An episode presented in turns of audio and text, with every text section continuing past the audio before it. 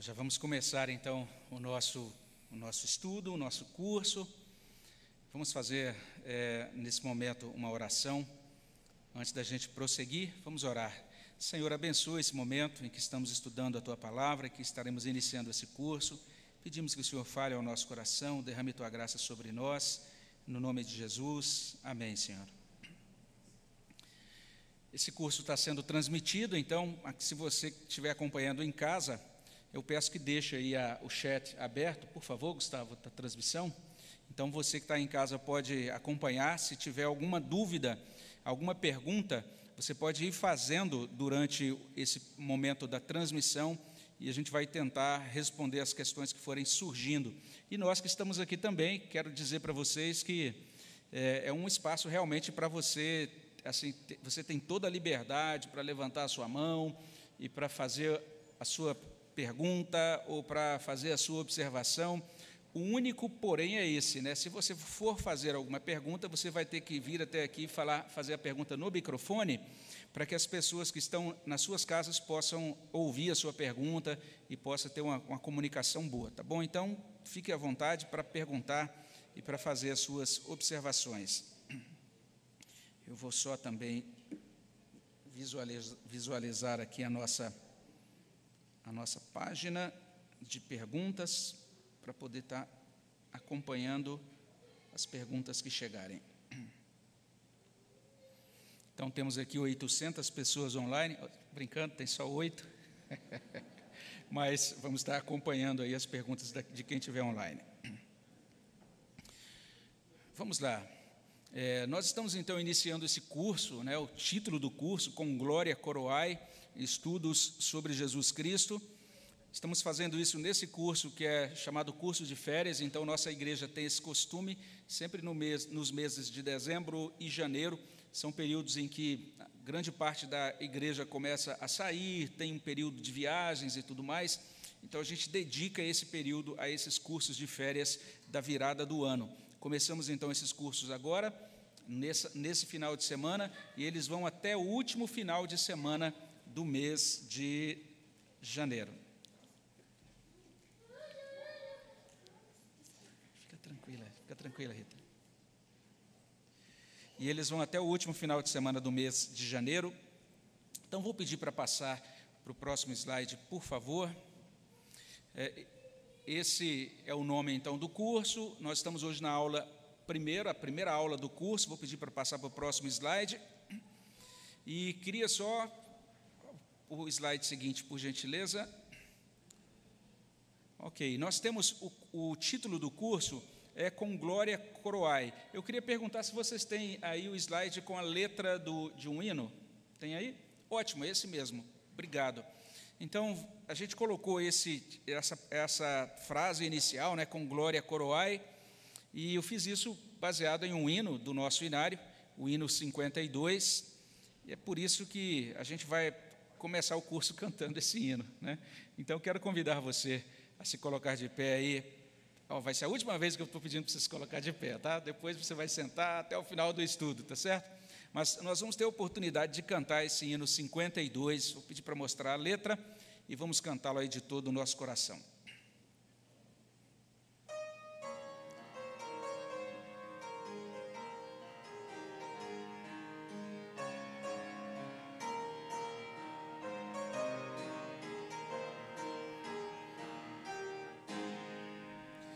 Saudai Jesus, arcanjos adorai, arcanjos adorai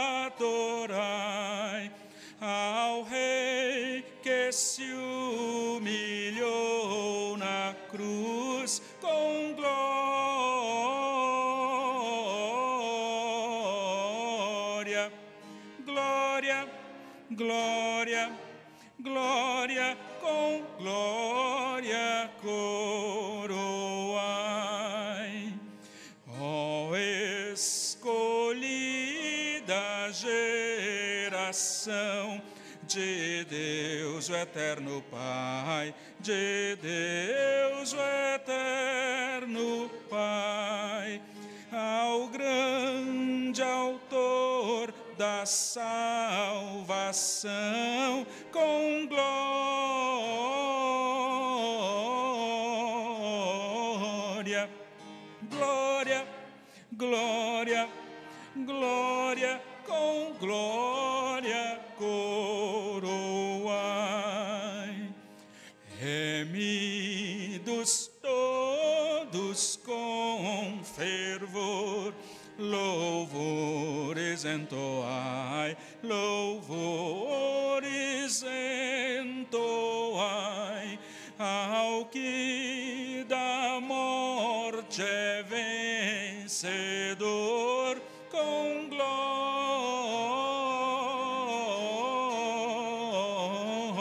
glória, glória, glória, glória, com glória coroai.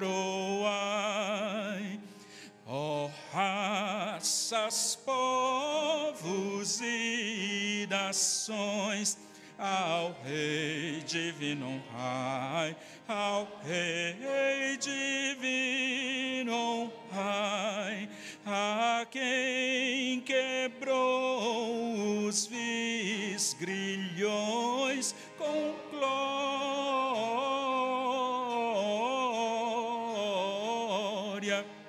glória, glória, glória, com glória coroai. Amém. Pode sentar-se. De certa maneira, durante o curso, a gente vai falando sobre algumas estrofes desse hino, a gente vai seguindo nas estrofes dele. A expectativa é que no último final de semana de janeiro a gente esteja falando sobre a última estrofe desse hino 52. Vou pedir só para mostrar o slide aí de boas-vindas, por gentileza. Vamos visualizar esse slide, só para você entender um pouquinho a proposta desse curso. O objetivo é olhar para algumas coisas, logicamente é um curso apenas introdutório, então nós vamos ver algumas coisas que a palavra de Deus, que a Bíblia ensina sobre a pessoa do nosso Senhor Jesus Cristo. É, isso significa que é um curso aberto, né, que vai, ao meu ver, atender o interesse de todas as pessoas que tenham esse desejo de conhecer o que a Bíblia ensina sobre Jesus Cristo. Você que está acompanhando aí da sua casa, é uma boa oportunidade para você divulgar também para os seus amigos, colegas de trabalho, familiares, especialmente nesse período aí de Natal. É uma boa oportunidade para a gente é, se debruçar diante da palavra de Deus, entender o que a Bíblia realmente fala sobre Cristo. A proposta é que, por meio desse curso, a gente, a gente possa saber quem é Jesus Cristo, conforme revelado na Bíblia, ou seja, é, Jesus Cristo é muito falado nesse período de Natal, então você vai ouvir muitas vezes o nome de Jesus, mas ah, muito do que se fala, muito do que se diz sobre ele não tem nada a ver do que é, com aquilo que de fato consta nas Sagradas Escrituras. Além disso, descobrir em que sentido Jesus Cristo, tal como é descrito na Bíblia, é diferente dos líderes de todas as outras religiões do mundo. Então, Jesus é o líder da, do cristianismo, da nossa fé, da nossa religião, mas ele é único, ele é singular em alguns aspectos, e nós vamos estar falando sobre essa singularidade, essa unicidade de Cristo ao longo desse nosso curso. Também queremos entender o que é que significa isso é, quando os cristãos dizem que Jesus é verdadeiro, verdadeiramente homem e é verdadeiramente Deus. Se você olha para a primeira estrofe do hino 52, né, que a gente terminou de cantar, você vai perceber que a primeira estrofe está, de certa forma, oferecendo a glória ao Senhor, dizendo: Com glória coroai por conta da humanidade dele, ao rei que se humilhou na cruz, com glória coroai. Então a gente vai falar um pouco sobre essa humanidade e em seguida a gente vai falar também sobre a divindade dele, especialmente no último estudo, mas vamos entender o que, que significa isso, porque algumas religiões, de certa maneira, propõem também essa ideia de uma divindade que, que é, vem a esse mundo com a forma humana, se torna visível, traz uma mensagem de amor a outras pessoas. Por exemplo, os chamados Hare Krishna, nessa religião que é uma mistura, é uma, de certa maneira um, uma, é um desdobramento né, da, da fé do hinduísmo, Existe toda essa ideia de Krishna, essa figura iluminada que veio ao mundo e que trouxe uma mensagem de paz e etc. Alguns ensinamentos sobre quem é Deus e como que Deus se relaciona com o ser humano, como é que o homem pode se relacionar com ele, mas a, quando a Bíblia fala de Cristo encarnado, o sentido é totalmente diferente, a gente vai compreender ao longo desses estudos. Outras religiões também propõem a divinização do ser humano, que o homem, por meio da sua busca ou dos conhecimentos ocultos que ele vai adquirindo, ou por meio de é, experiências ascéticas, né, nas quais ele vai é, maltratando o seu corpo, fazendo jejuns, fazendo então, passando por, por privações, ele vai elevar a sua alma e daí ele vai poder transcender a humanidade, é, é, que a gente chamaria de humanidade ordinária, e vai alcançar um estágio de divinização ou de aperfeiçoamento da alma. Isso também não tem nada a ver quando a gente diz que Jesus é Deus. Não é que ele seja um homem que, por meio de um determinado processo, se tornou Deus ou se divinizou, nada disso, nós vamos entender a singularidade disso. O próximo slide, por favor. Quando nós olhamos para aquilo que é, é, dito popularmente sobre Jesus, eu extraí um, te, um trecho da Wikipédia, né? Se você entra lá no Google e, e, simplesmente digita Jesus Cristo, você vai a várias páginas, mas uma delas é essa página dessa enciclopédia online. E é interessante nessa página você vai encontrar simplesmente isso. Tem os, os, os desdobramentos, eles vão explicando de, de que modo os cristãos compreendem isso mais elaboradamente ao longo do artigo, mas começa dizendo isso: Jesus, qual a sua ocupação? Aí você vai ler lá: carpinteiro, profeta itinerante e rabino. É o que consta lá na Wikipédia. E quando você lê o primeiro parágrafo já de identificação, de explicação sobre quem foi Jesus Cristo, você vai encontrar isso. Ele foi um pregador e líder religioso judeu do primeiro século, figura central do cristianismo. É o modo popular como Cristo tem sido mostrado hoje. A gente percebe que é um modo bastante reduzido, porque é uma visão realmente bem pequena né, de quem é realmente o Senhor Jesus Cristo, como mostrado na Bíblia. De fato, ele é, ele é tudo isso aí. Ele realmente foi um carpinteiro, ele exerceu o ofício de profeta, foi realmente um pregador itinerante, andou por vários lugares pregando, foi também chamado de mestre, né? foi um rabino mesmo, mas um mestre diferente de todos os demais. É a figura central do cristianismo, mas essa perspectiva aqui é, ainda é uma perspectiva muito pobre, porque olha para os aspectos de Cristo que a gente chama de apenas aspectos imanentes e não transcendentes. Não consegue ver em Cristo nada além disso. Então, esta é a pobreza da descrição. Mas eu quero dizer o seguinte, que essa descrição da Wikipedia, a gente já deveria soltar fogos, assim, de que bom que eles estão dizendo isso nesse site sobre Jesus Cristo.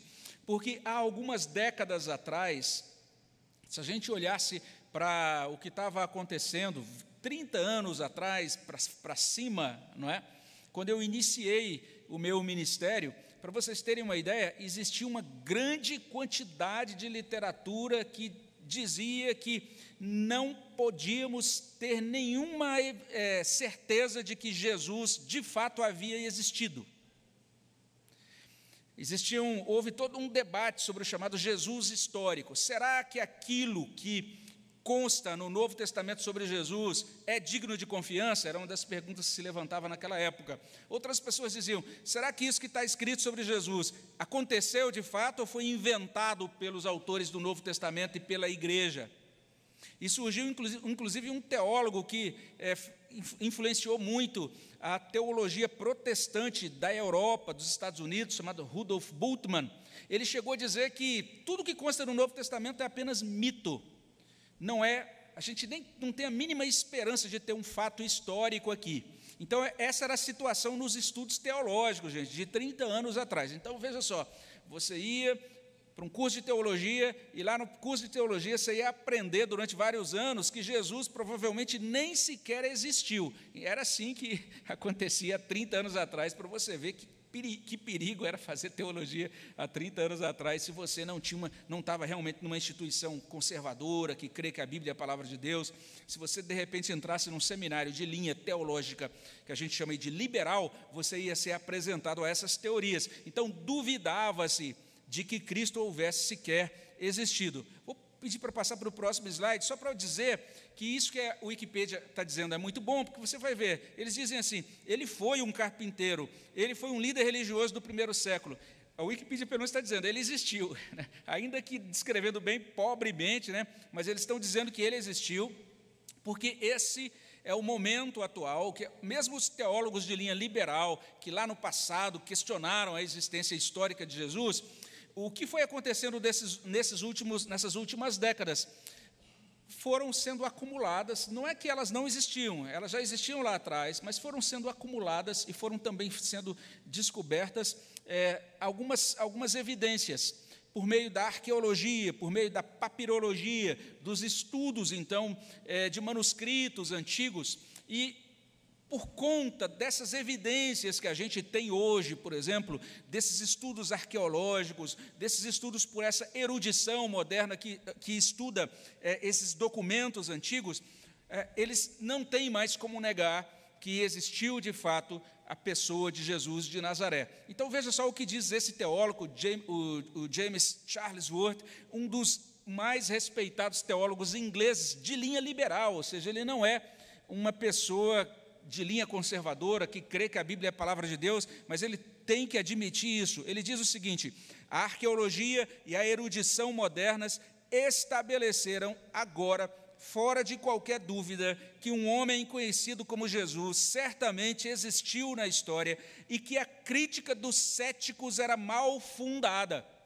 Temos aqui um teólogo de linha liberal, ele diz: não dá mais, nenhum, nenhum estudioso sério pode dizer que Jesus nunca existiu, e a gente tem hoje grande fundamentação, a gente não tem como negar a existência histórica dele, por meio dos documentos do século I, por meio de outras evidências que surgiram ao longo dos anos, e ele completa: Jesus existiu e sabemos, olha o que ele diz: sabemos mais sobre ele do que a respeito de qualquer outro judeu palestino do ano 70 ele era uma pessoa real que viveu na Palestina, crescido na Galileia.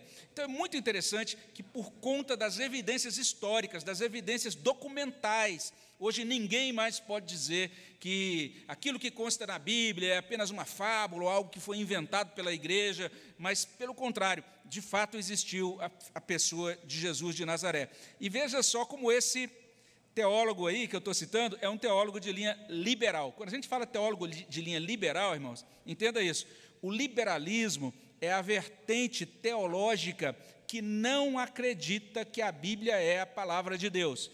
Os teólogos liberais estudam a Bíblia apenas como literatura, acham que é um livro importante, acham que o que ele ensina é digno da nossa atenção, mas eles não acreditam na inspiração de que Deus deu uma revelação, que a Bíblia veio por revelação sobrenatural, entende?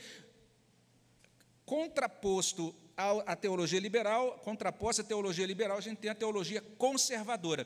Então, quando a gente fala assim, esse é um teólogo conservador, que, que significa isso? Que esse teólogo acredita que a Bíblia é a palavra de Deus. Quando a gente diz, esse é um teólogo liberal, não é liberar, liberdade de costumes, porque ele é imoral, não é nada disso. Tem muitos teólogos liberais que dizem que você tem que ter um casamento monogâmico, você tem que viver uma vida honesta, você tem que viver uma vida virtuosa, mas eles vão dizer isso ao mesmo tempo que eles vão afirmar que o cristianismo é uma ótima religião, que é uma ótima, um ótimo orientador das virtudes morais, mas a Bíblia não é inspirada, entende?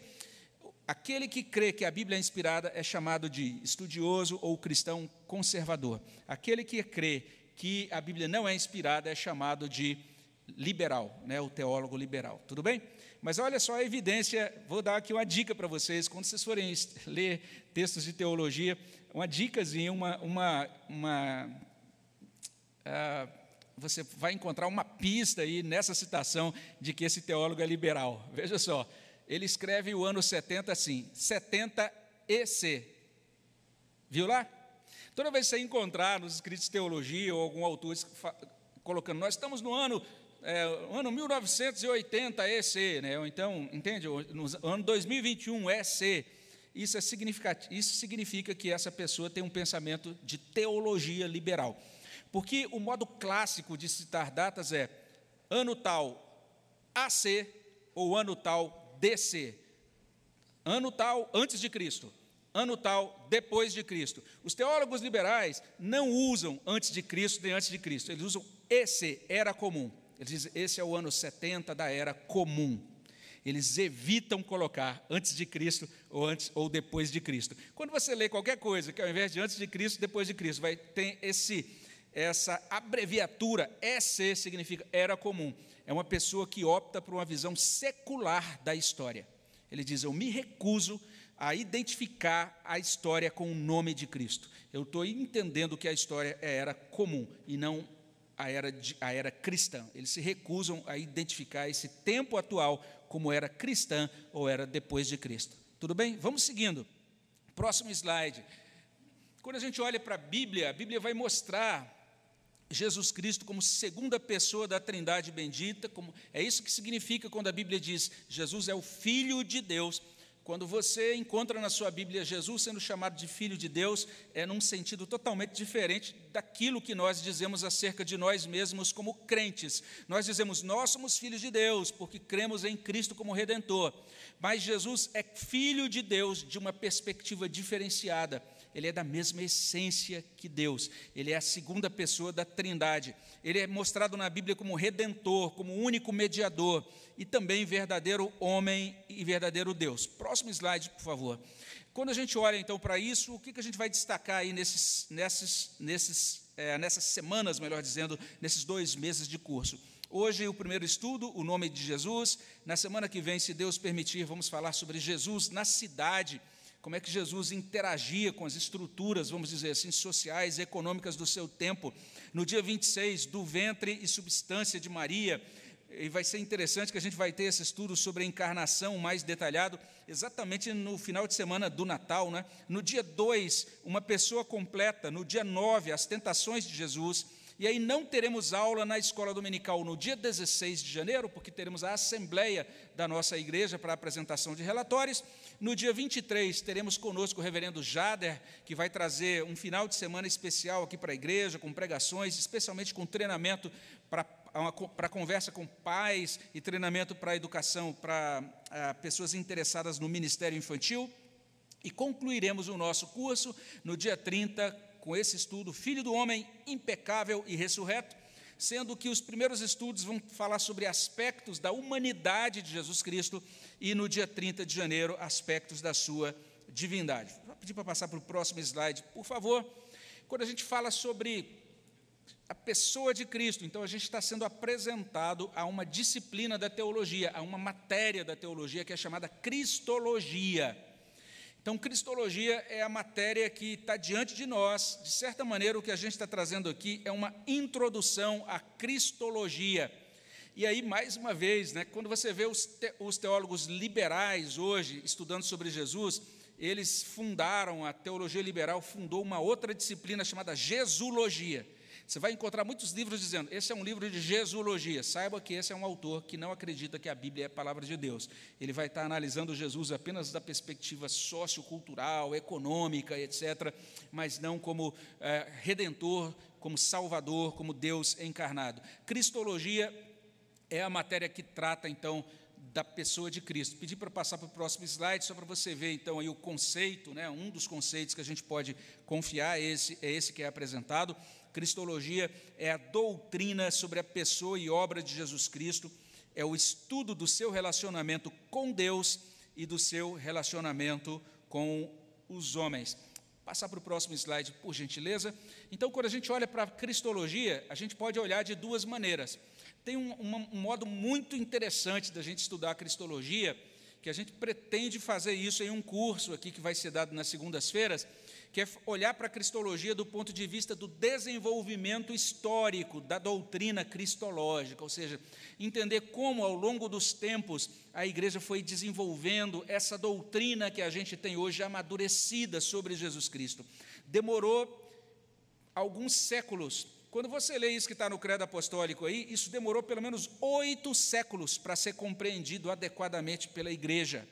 Então, entender como é que foi isso, como é que foi esse desenvolvimento da cristologia ao longo da história, é um exercício muito bom para você entender como é que essa doutrina foi sendo construída aos poucos. E a gente pretende é, explicar essa perspectiva mais do desenvolvimento da história da doutrina em um dos nossos cursos de segunda-feira, mas nesse curso que a gente vai ter aqui aos domingos, a gente vai simplesmente olhar para Jesus Cristo a partir de alguns textos da Bíblia. Então vamos olhar o que a Bíblia diz sobre a pessoa de Cristo. A gente também, de certa maneira, vai estar tá aí meio ancorado naquilo que a nossa confissão de fé de Westminster fala sobre a pessoa de Jesus Cristo. A nossa confissão de fé tem um capítulo inteiro, o capítulo 8, que trata da pessoa de Cristo. O título desse capítulo é De Cristo, o Mediador. E eu vou pedir para passar para o próximo slide, só para a gente dar uma olhada no primeiro artigo né, desse capítulo 8 da nossa confissão de Westminster. Olha só o que diz esse capítulo. Eu vou ler aqui ah, esse, esse primeiro ponto e você pode acompanhar. Olha só que interessante. Diz assim: eles começam a explicar a pessoa de Cristo desse modo, não é? Aprove a Deus em seu eterno propósito escolher, ordenar o Senhor Jesus Cristo, seu filho primogênito, para ser o mediador entre Deus e o homem, profeta, sacerdote e rei, o cabeça e salvador de sua igreja, o herdeiro de todas as coisas e o juiz do mundo. Deu-lhe, desde toda a eternidade, um povo para ser sua semente e para no devido tempo ser por ele remido, chamado, justificado, santificado e glorificado. É assim que a nossa confissão de fé começa explicando a pessoa de Jesus Cristo. Vou pedir para passar para o próximo slide. Tem as referências bíblicas, depois você pode conferir. A gente vai deixar os slides disponíveis tanto no canal de vídeos como também aqui no nosso site da igreja. Vamos mandar para o grupo de WhatsApp também. Mas é interessante o modo como inicia. Então, esse primeiro ponto do capítulo 8 traz um resumo do que vai ser apresentado em todo o capítulo. Então, tudo aquilo que a gente leu lá vai ser explicado detalhadamente ao longo do capítulo. Mas chama atenção esses detalhes. O que é afirmado desde o início sobre Cristo? Jesus Cristo é escolhido. Jesus Cristo é o primeiro eleito do Pai. A gente precisa entender isso. Nós somos eleitos mas Cristo foi eleito como redentor. Isso é muito bonito, essa doutrina, a gente vai entender isso melhor ao longo dessa semana, se Deus nos permitir. Ele foi ordenado, foi ordenado aqui, não apenas que ele recebeu ordem, mas que ele foi investido, assim como um pastor é ordenado para realizar o seu ministério. Cristo então foi ungido, foi ordenado para realizar o ministério dele. Ele foi enviado por Deus Pai para mediar a relação entre Deus e os homens. Então é impossível qualquer ser humano se a chegar a Deus, ter comunhão com Deus, se não for pela mediação de Jesus Cristo. Jesus realiza essa obra de mediador, exercendo esses ofícios de profeta, sacerdote e rei. A gente está estudando isso na carta aos Hebreus, a gente teve a oportunidade de olhar os capítulos 8 a 10 de Hebreus, que esclarecem muito bem isso. Além disso, Cristo é herdeiro de todas as coisas e juiz do mundo, e o Pai deu a ele um povo que é por ele abençoado com salvação. Então, a igreja é o povo que o Pai dá ao próprio Jesus Cristo, dá ao Filho. Isso é muito bonito, essa doutrina é uma doutrina muito preciosa, é o que consta, então, resumidamente, nesse primeiro item da confissão. Segundo item, e aí a gente vai parar nesse item aqui, não vamos sair dele nesse, nessa manhã, diz assim: o segundo artigo diz assim: o Filho de Deus, a segunda pessoa da Trindade, sendo verdadeiro e eterno Deus, da mesma substância do Pai e igual a Ele, quando chegou o cumprimento do tempo, tomou sobre si a natureza humana com todas as suas propriedades essenciais e enfermidades comuns, contudo sem pecado.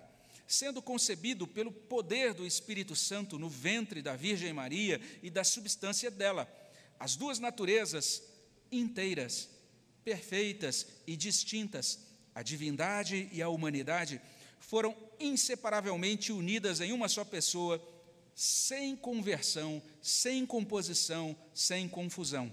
Essa pessoa é verdadeiro Deus e verdadeiro homem, porém um só Cristo, único mediador entre Deus e o homem.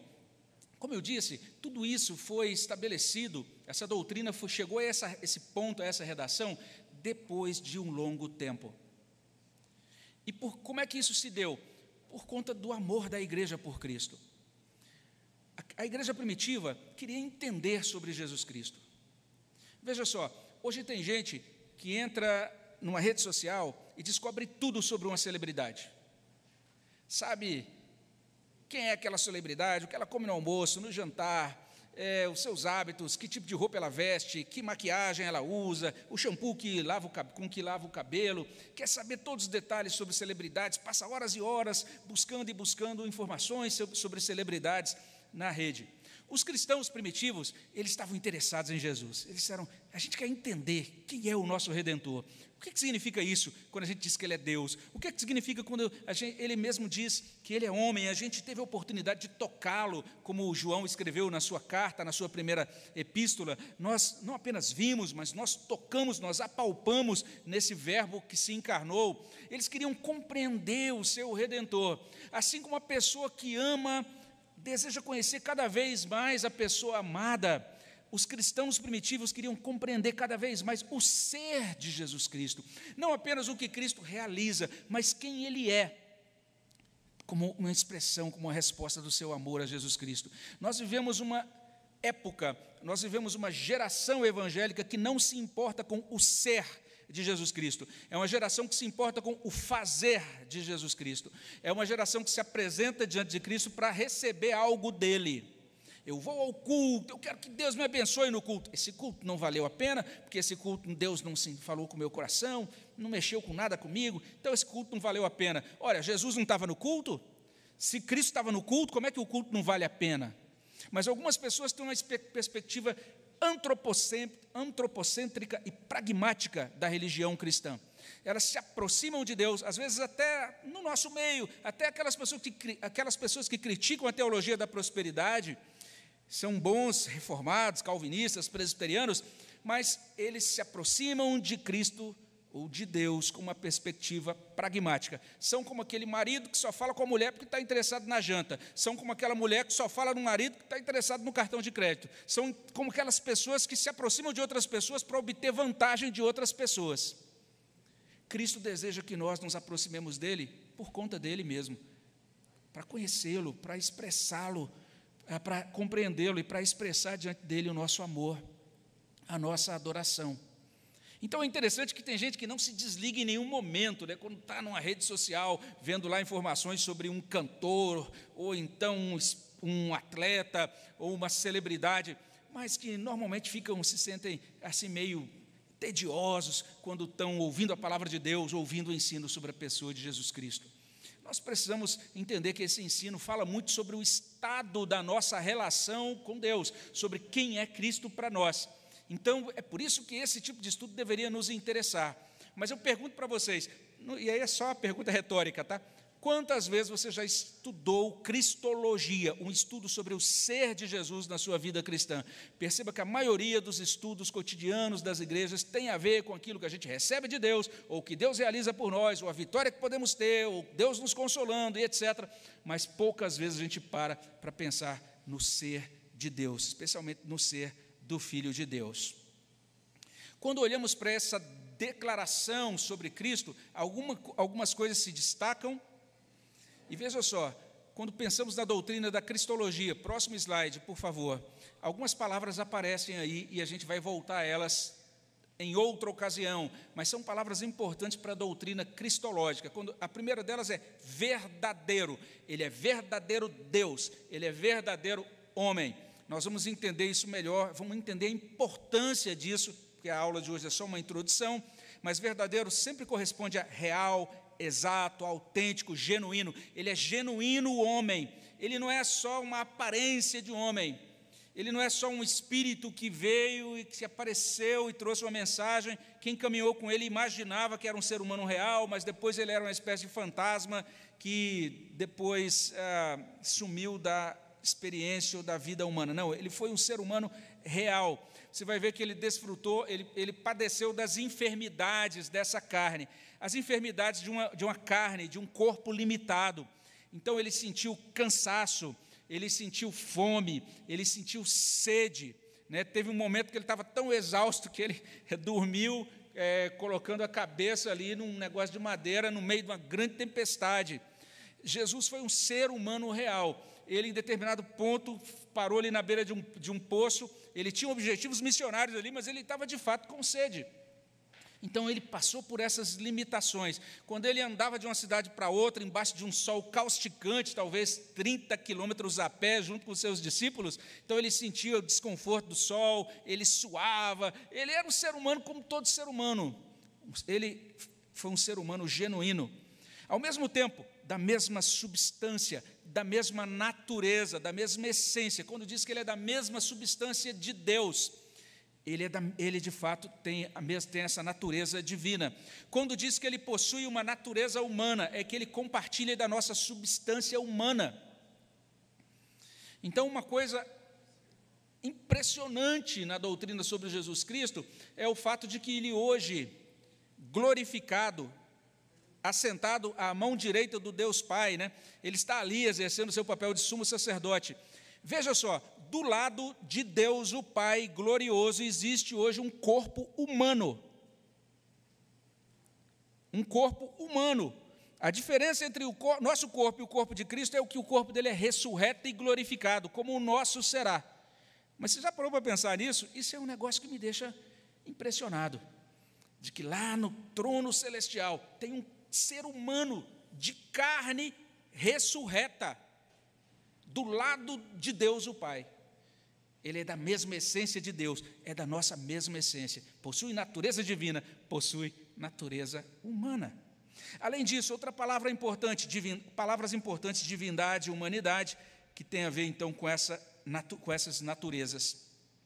Então, uma primeira coisa que aparece bem interessante é que o único ser de Jesus Cristo possui duas naturezas, uma divina e outra humana. Vamos desdobrar isso nos próximos estudos. E veja só o próximo slide, isso é destacado nesse segundo artigo, né? O Filho de Deus tomou sobre si a natureza humana. E agora o próximo slide para a gente fechar, são 11 e 9, eu quero fechar isso aqui então, até o nosso tempo regulamentar.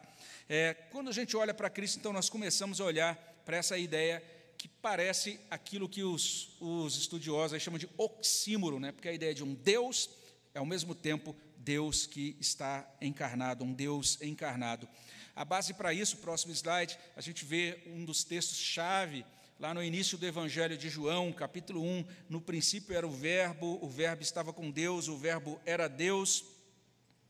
E daí, o verso 14: E o Verbo se fez carne e habitou entre nós cheio de graça e de verdade, e vimos a sua glória, glória como do unigênito do Pai. Próximo slide, por favor. É interessante esse texto, e a gente vai perceber que essa fala do evangelista João, junto com a dos outros evangelistas, então nós temos no Novo Testamento isso que os estudiosos chamam de o evangelho quádruplo. É o evangelho que é mostrado pelos quatro evangelistas.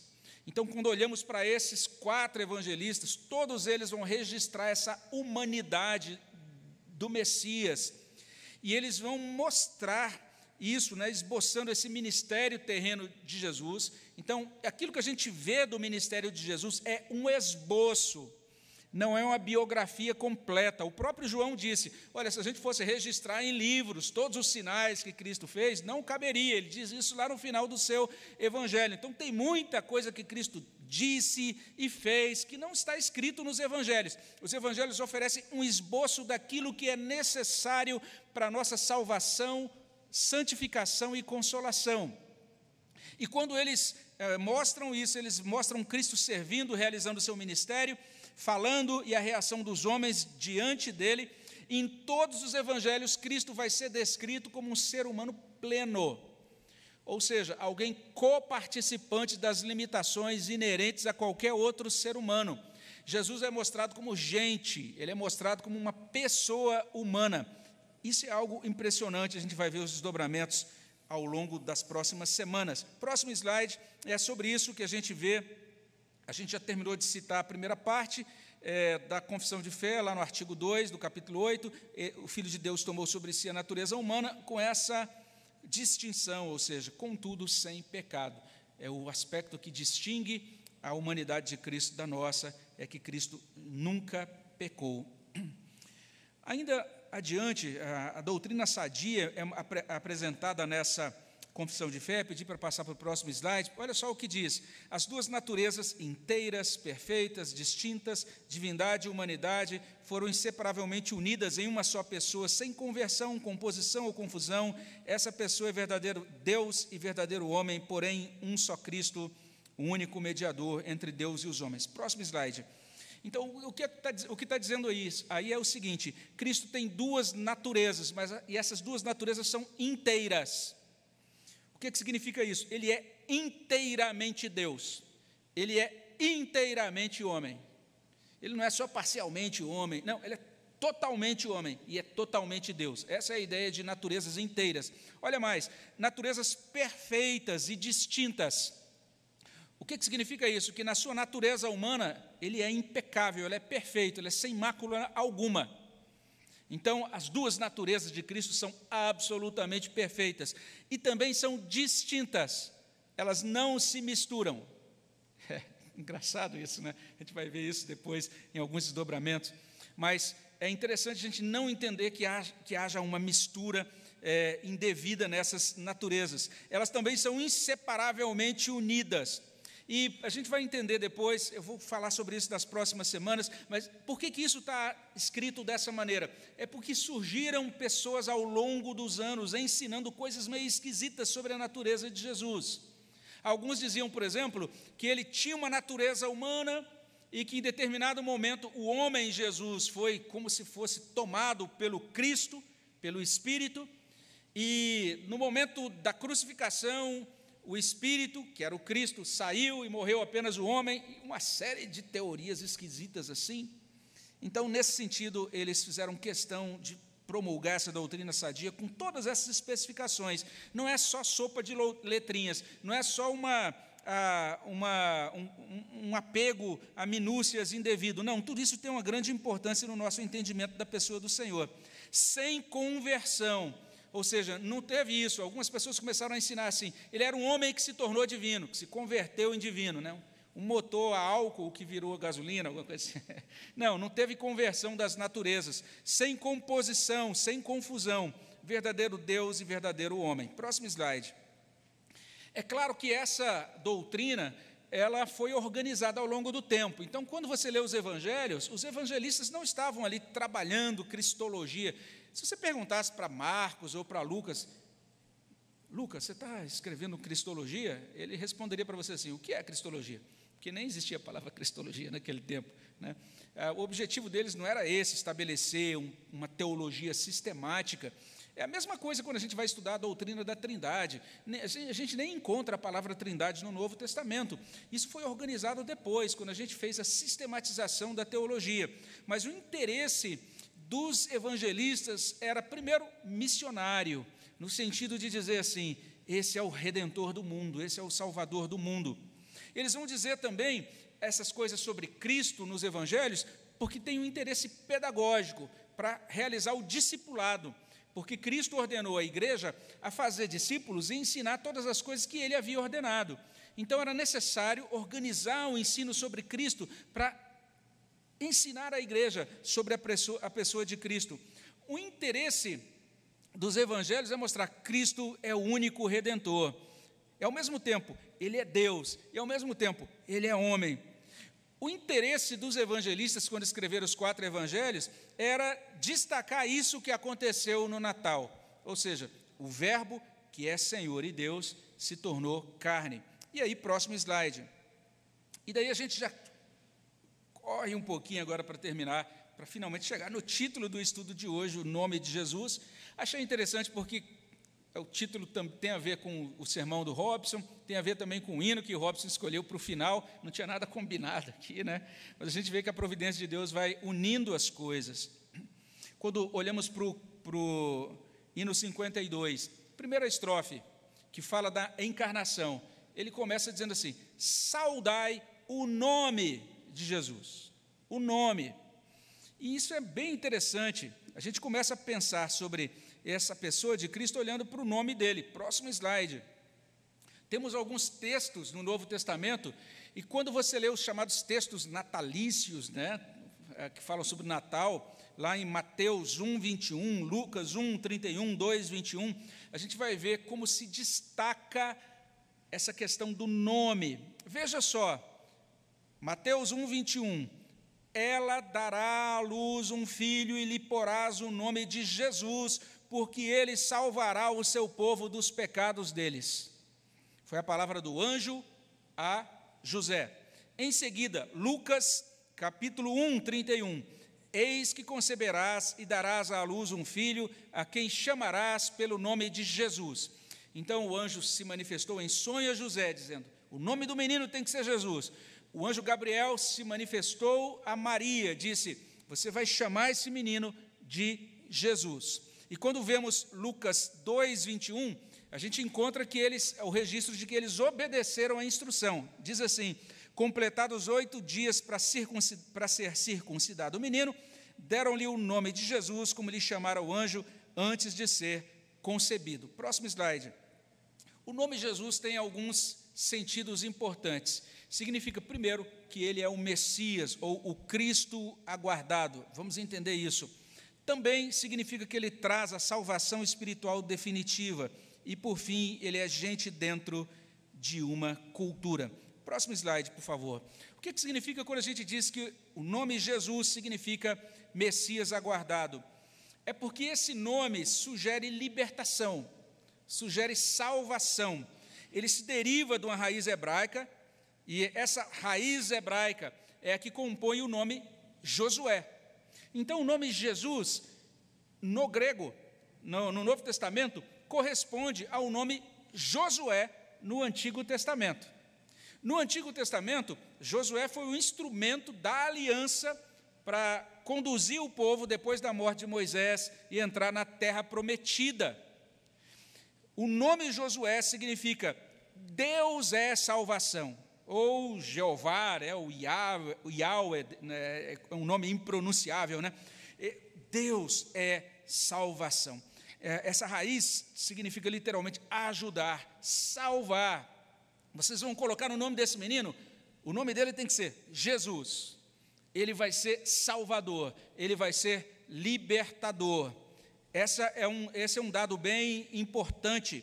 E se a gente olha mais adiante, veja só, próximo slide, a gente vai encontrar isso, né? José e Maria recebem essa revelação de que agora vai nascer o Messias, ele agora tem que ser chamado Jesus, por quê? Porque ele vai ser o libertador de Israel, que vai inverter aquela situação de sofrimento. Está lá em Lucas 1, 52 a 55. E quando realizasse a sua obra, Jesus Cristo cumpriria as promessas que Deus fez a Abraão. Olha o que diz: derribou do seu trono os poderosos, exaltou os humildes, encheu de bens os famintos, despediu vazios os ricos, amparou a Israel, seu servo, a fim de lembrar-se da sua misericórdia a favor de Abraão e de sua descendência, para sempre, como prometer aos nossos pais. Cântico de Natal, Magnificar. O Magnificat contém essa palavra de Maria, ela está entendendo. Cristo é o cumpridor da aliança firmada com Abraão. Próximo slide. E quando olhamos Mateus 1, verso 1 e 17, todo o cuidado de Mateus de mostrar que Cristo tem relação com Abraão e também com Davi. Ele está cumprindo a aliança feita com Abraão, também está cumprindo a aliança feita com Davi. Mateus 1:1, livro da genealogia de Jesus Cristo, filho de Davi, filho de Abraão. Verso 17 de Mateus 1, de sorte que todas as gerações, desde Abraão até Davi, são 14, desde Davi até o exílio da Babilônia, 14, desde o exílio na Babilônia até Cristo, 14. Então, Cristo vinculado a esse pacto da graça, esse cumpridor das promessas de salvação feitas lá, na, lá no Antigo Testamento com Abraão e Davi. Próximo slide. É nesse sentido que esse estudioso, ele diz o seguinte, que todos os relatos do Natal estão demonstrando que, e quando a gente pensa no próprio nome que é dado ao menino, tudo isso está demonstrando que Jesus é o último elo na história de salvações concedidas por Deus ao seu povo. Deus concedeu várias salvações ao longo da história ao seu povo. E veja só, vou pedir para mostrar o próximo slide. É nesses termos que a gente entende que ele vai trazer uma salvação definitiva e espiritual. E vamos entender qual a relação disso com as salvações anteriores. O texto diz: Ele vai se chamar Jesus porque ele salvará o seu povo dos pecados deles. Então, o nome de Jesus tem um caráter soteriológico. Essa palavra tem a ver com salvação. É por isso que quem nasce em Salvador é soteropolitano, né? porque soteria é salvação no grego, e por isso que a gente diz que o nome é soteriológico, tem a ver com salvação. O povo vai ser salvo do maior dos opressores. Qual é o maior opressor que existe? O pecado. Eles serão salvos dos pecados deles. Próximo slide. Os evangelhos estão dizendo nesse anúncio e nessa definição do nome de Jesus que ele vai ser diferente de todos os outros salvadores. A salvação que ele vai trazer é diferente de todas as outras salvações da história de Israel, porque ao longo da história Deus foi levantando pessoas: Moisés, Josué, os juízes, alguns reis, você pode conferir lá no Antigo Testamento. Essas pessoas foram usadas por Deus para libertar o povo em situações de aperto, em situações de crise. Em determinados momentos, Deus levantou esses homens e ajudou o seu povo, e libertou o seu povo, resgatou o seu povo situa de situações históricas duras, difíceis. Então, a história de Israel no Novo Testamento, ela tem sempre essa dinâmica. Eles têm um período de liberdade, de prosperidade Aí depois eles caem em pecado, então um período de queda que é seguido por castigo. Depois eles se arrependem e Deus restaura, e esse ciclo volta. Né? Isso vai se repetindo ao longo de todo o Antigo Testamento.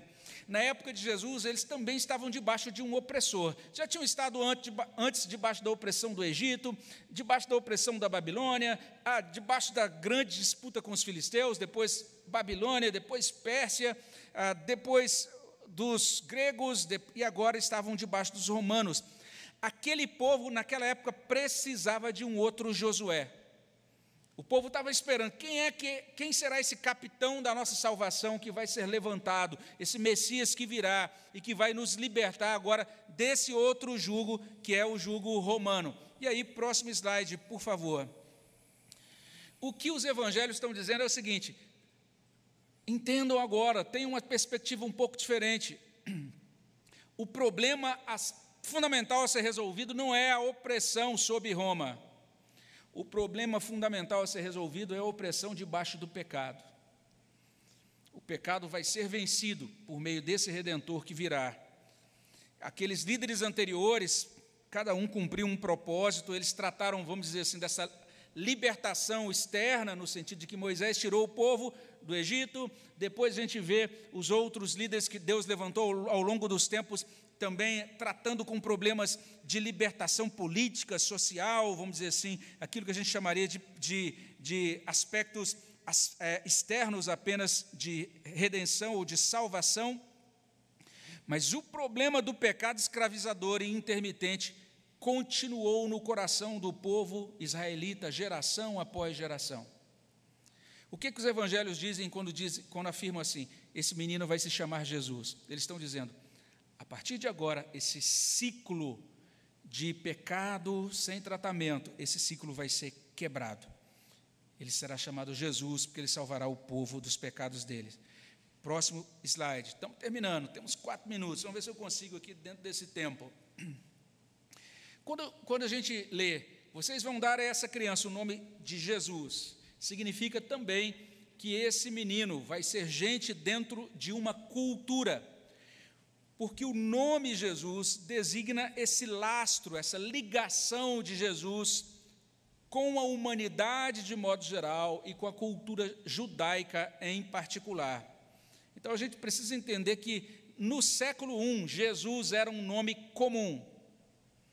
Então, assim como a gente tem alguns nomes que são comuns aqui no Brasil, um, o nome Jesus era um nome comum no século I. Vou pedir para mostrar o próximo slide, que tem essa citação desse estudioso. Olha o que esse, esse irmão é, pesquisou para a gente. Ele vai demonstrar o seguinte: que nos escritos do historiador Joséfo, Joséfo foi um historiador ali do primeiro século, ele diz: nos escritos desse historiador, nós encontramos 20 personagens chamados Jesus. 20, só nos escritos de Joséfo. De 35 a.C. até 63 AD. Alguém sabe o que significa AD, gente? Ano Domini, ano do Senhor. Domini significa Senhor. É por isso que domingo significa dia do Senhor, que vem de Dominus, né? Estamos tendo aula aqui também de palavras novas, né? Joia. Mas veja só, ele diz que nesse período de 35 até 63 depois de Cristo, quatro sumos sacerdotes tinham o nome de Jesus, e o nome Jesus significa que a criança por nascer é verdadeiramente filha do povo judeu, no seio do qual terá esse nome pessoal, familiar a seus contemporâneos. E aí, próximo slide. Estamos terminando já. Quando a gente pensa no nome Jesus, esse nome que é preciosíssimo, nesse nome revela-se a humanidade do nosso Redentor. Quando a gente olha para esse nome, a gente está entendendo o seguinte: que ele foi um ser humano que nasceu, que viveu, que morreu vinculado ao povo judeu como parte integrante de uma herança cultural, de uma herança religiosa específica. O nosso próximo estudo vai falar sobre isso, Jesus na cidade, como é que Jesus, como é que era essa questão de Cristo no contato, no convívio dele com a cultura, com a sociedade do seu tempo. Eu creio que tem coisas muito preciosas para a gente aprender a partir disso aí, mas aqui a gente já pode concluir. Vou pedir para passar para o próximo slide e agora para o seguinte. O que, que a gente pode retirar aqui desse momento introdutório, já fechando os nossos estudos, ou esse primeiro estudo, melhor dizendo, é que o cristianismo possui uma base histórica, ele é uma religião histórica. O nosso redentor foi um homem que nasceu de fato em determinada ocasião, em determinado ano, debaixo de determinada conjuntura cultural, política, ele existiu na história, ele existe na história. Jesus, homem, ou seja, quando a gente pensa em Cristo como homem, a gente vai entender o seguinte: você só pode entender o que, que significa Cristo ter sido, ou ele ser plenamente o homem, dentro do enquadramento do cristianismo bíblico.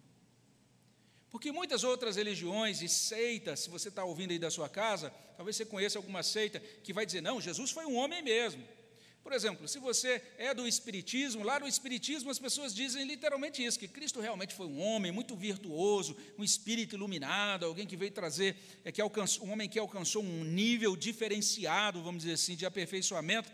Então, várias crenças, várias religiões vão subscrever, vão dizer sim, Cristo é homem. Ele realmente foi um homem, ele viveu nesse mundo. Mas essas, inclusive o judaísmo, se você for hoje visitar Israel, e qualquer guia lá, quando for te explicando eh, as, as diversas localidades, eles vão crer de todo coração que Cristo realmente foi um judeu que viveu lá, vão explicar todos os aspectos históricos, mas eles não vão acreditar que Jesus é Deus. Somente o Novo Testamento vai dizer que Cristo é homem, verdadeiro homem e verdadeiro Deus. A gente só consegue compreender o Jesus homem à luz do Jesus Deus que é revelado na doutrina da Trindade. Próximo slide, já quase fechando. Nesse nome. Ah, pode, passar. Isso aqui foi um, um famoso erro de copiar, colar. Pode passar. É, quando nós olhamos para Hebreus, nós estamos estudando Hebreus, e quando passamos pelo capítulo 4, a gente viu o verso 15 trazendo uma doutrina muito preciosa. Uma das primeiras coisas que nós podemos dizer, já nessa primeira aproximação sobre a humanidade de Cristo, vamos fazer outras aplicações nos próximos estudos, é que por conta da sua humanidade, o fato de Cristo ser homem, significa que ele sabe o que é passar pelo que nós passamos. Sabe aquele dia que você está exausto, final do dia você não teve nem tempo de comer, direito, está esgotado? Jesus sabe exatamente o que é isso, ele passou por isso. Sabe aquele momento que você está sendo tentado?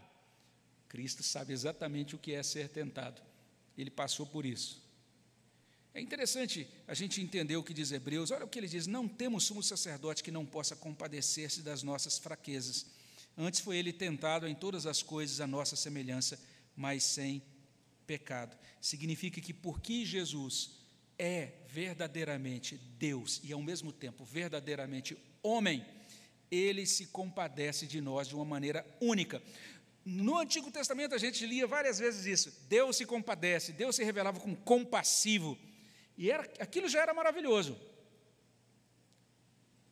Mas era mais ou menos como eu quando tenho compaixão de um outro ser, né?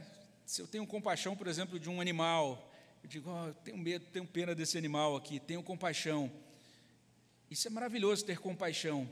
Mas a partir do Novo Testamento a gente tem uma, uma situação totalmente nova. Agora no Novo Testamento, aí logicamente a minha, a minha ilustração anterior ela sofre disso que eu vou tentar corrigir agora.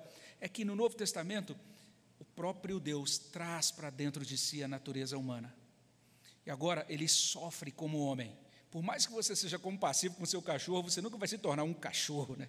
Você nunca vai se tornar como um ser de outra natureza. Deus traz para dentro dele a natureza humana. E agora ele se compadece como ninguém mais nesse universo pode se compadecer. Daí, último slide, a gente tem muita, muita boa razão para fazer como a gente disse, como a gente fez no início do nosso estudo de hoje, né? Ao rei que se humilhou. E lá a gente diz, aqui é o rei que se humilhou na cruz. Mas toda a encarnação já foi uma humilhação. Desde a manjedoura, desde o ministério terreno, nas vicissitudes que Jesus passou. E Paulo vai falar sobre isso, a gente vai olhar para o texto de Filipenses 2 em outro estudo. Ele se esvaziou, ele se humilhou. O que, que a gente deve fazer em resposta a isso? Com glória coroai. Então, que nós possamos terminar esse nosso momento hoje, possamos voltar para as nossas casas com os nossos corações dispostos a dar glória ao nosso Redentor que se humilhou e que veio a esse mundo e que é, completou, realizou tudo isso que vai ser mostrado hoje na cantata do coral infantil, que esse tempo de Natal, né, de reflexões sobre a vinda de Cristo, possa trazer para o nosso coração essa disposição para adorarmos ao Senhor Jesus Cristo como Deus como Verbo de Deus que se encarnou por amor a nós e para ter compaixão de nós. Vamos orar ao nosso Deus, vamos nos colocar de pé, vamos terminar esse momento. Senhor, obrigado pela tua bondade, pela bênção de podermos ter estudado esse tema. Suplicamos a tua graça sobre nós, a tua bênção sobre nossos corações, nesse restante de domingo, que o Senhor possa confirmar nos nossos corações esse, essa resposta de amor esse desejo de agradecer ao Senhor e de louvar ao Senhor, porque o nosso Senhor, sendo Deus glorioso, se fez homem para a nossa redenção. Te agradecemos tudo isso no nome dele, no nome de Jesus. Amém, Senhor. Que Deus abençoe a todos. Muito obrigado por terem permanecido aqui. Você também que acompanhou da sua casa. Um bom restante de domingo aí para todos.